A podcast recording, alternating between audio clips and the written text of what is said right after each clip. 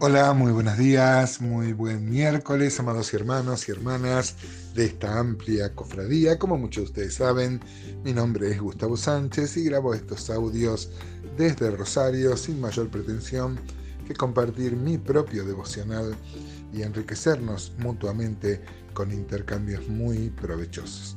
Hoy empezamos el capítulo 8, pero es continuación de lo que viene hablando en el capítulo 7, ya dejamos atrás las nueve visiones que tiene este libro y ahora se anuncian tiempos de prosperidad, tiempos de paz, este, donde Dios va, va, a quitar el pecado eh, del pueblo de Jerusalén. Y como nos pasa muchas veces en los, en los profetas menores que estamos viendo desde hace ya un par de meses, eh, las, profecías futuras tienen que ver con un tiempo de prosperidad y de paz. Este, eh, ahí, ahí cerca de lo que vive el profeta. Luego también tiene una aplicación espiritual, aunque más metafórica con el Evangelio y con la Iglesia. Y también una mirada, una referencia escatológica al final de los tiempos, cuando se establezca un reino milenial. Acá se habla de que este, la ciudad va a ser ciudad de la verdad y monte de santidad, cosa que no se ha cumplido nunca todavía. O sea que tiene que ver con que eh, cuando sufren una disciplina dispensacional los judíos y vuelvan a ser el pueblo de Dios, el pueblo que, en el cual Dios va a derramar su bendición y Jerusalén vuelva a ser pacífica y próspera. Así que vamos a leer por lo menos los ocho primeros versículos de este capítulo 8 de Zacarías. Dice entonces Zacarías capítulo 8, Dice, vino a mí palabra de Jehová de los ejércitos, diciendo, así ha dicho Jehová de los ejércitos, celé a Sión con gran celo, y con gran ira la celé. Así dice Jehová, yo he restaurado a Sión, y moraré en medio de Jerusalén, y Jerusalén será llamada ciudad de la verdad, y el monte de Jehová de los ejércitos, monte de santidad. Así ha dicho Jehová de los ejércitos, aún han de morar ancianos y ancianas en las calles de Jerusalén, cada cual con bordón en su mano por la multitud de los días. Y las calles de la ciudad estarán llenas de muchachos y muchachas que jugarán en ellas. Así dice Jehová de los ejércitos, si esto parecerá maravilloso a los ojos del remanente de este pueblo en aquellos días, también será maravilloso delante de mis ojos, dice Jehová de los ejércitos. Así ha dicho Jehová de los ejércitos. He aquí yo salvo a mi pueblo de la tierra del oriente y de la tierra donde se pone el sol, y los traeré, y habitarán en medio de Jerusalén, y me serán por pueblo, y yo seré a ellos por Dios en verdad y en justicia. Hermosas palabras, verdaderamente, ¿no? Donde se anuncia un tiempo de paz, note eh, cómo se hacen las referencias que, los, eh, que las calles de Jerusalén estarán llenas de muchachos y de muchachas que, que, que jugarán en ellas. Dijimos entonces que esto tiene un cumplimiento parcial ahí en el tiempo del profeta, Dios restaurando la ciudad, aunque tiempos angustiosos. Luego, con el Evangelio también, nosotros tenemos eh, una fuente, una cantera acá de aplicaciones espirituales, porque hoy el reino de Dios en misterio es la iglesia.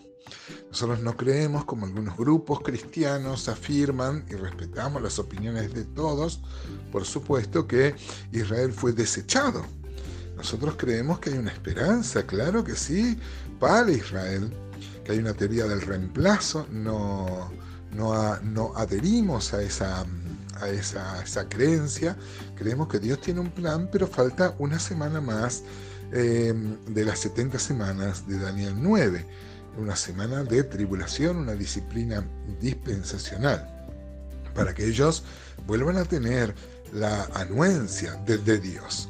Acá encontramos profecías muy directas que tienen que ver con un tiempo de paz, de restauración y donde Dios vuelve a ser su Dios. Es notable la cantidad de veces que aparece el nombre Jehová de los ejércitos, Jehová de los ejércitos, el Jehová Sebaot, ¿no? el Jehová eh, que iba al frente de la batalla, el que les daba la victoria siempre al pueblo de Israel, el Jehová de los ejércitos, el que se pone al frente de los ejércitos, el que les da la victoria, a pesar de que muchas veces eran inferiores en número, eh, pero con la, con la bendición de Dios tenían siempre la victoria. En cambio, muchas veces ellos eran superiores también que los enemigos y perdían por no confiar en Dios. Las características que son descritas acá sobre Jerusalén como ciudad de verdad, o sea, es decir, fiel a Dios, ¿no? ¿Quién es el Dios de la verdad?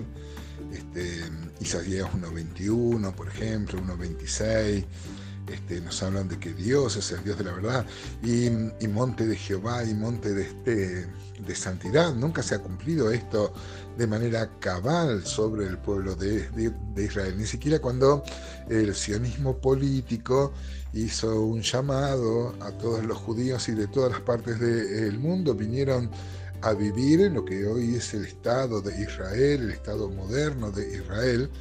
Eh, esto no es un cumplimiento cabal de estas profecías, porque aún sigue siendo una zona beligerante, una zona llena de conflictos. Esto se va a dar por cumplimiento eh, cabalmente durante el milenio. Esa referencia que encontrábamos de los mayores este, caminando tranquilamente y los muchachos jugando en las calles.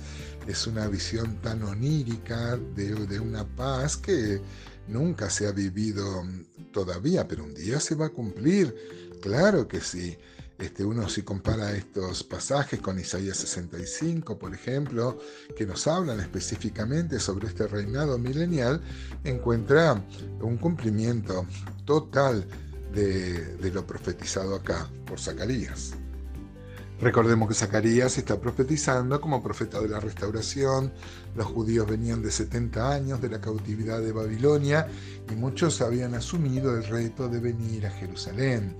Eh, estaban edificando Jerusalén y el templo en tiempos angustiosos, con enemigos internos y externos. Si uno lee todo el el libro de Esdras y de Nehemías da cuenta de, esto y eh, seguramente se sentían desanimados, no podían creer que Dios iba a cumplir las promesas de una restauración final de Jerusalén. Por eso dice esto, si a ustedes les parece maravilloso, a mí me va a parecer maravilloso si Él puede hacerlo, aunque todavía ellos no lo podían ver de manera cabal. Muchas veces a nosotros nos pasa lo mismo, ¿no? Eh, nos cuesta creer las promesas de Dios, nos cuesta, si uno ve con los ojos naturales las situaciones que nos toca atravesar, pareciera ser que las promesas de Dios este, nunca llegan, ¿no? Pero es Dios probando nuestra fe. Dios no es como los políticos, como los hombres. Dios siempre cumple sus promesas, su palabra, su profecía. Así que eh, confiemos, hermanos, confiemos en Dios que Él es verdaderamente fiel.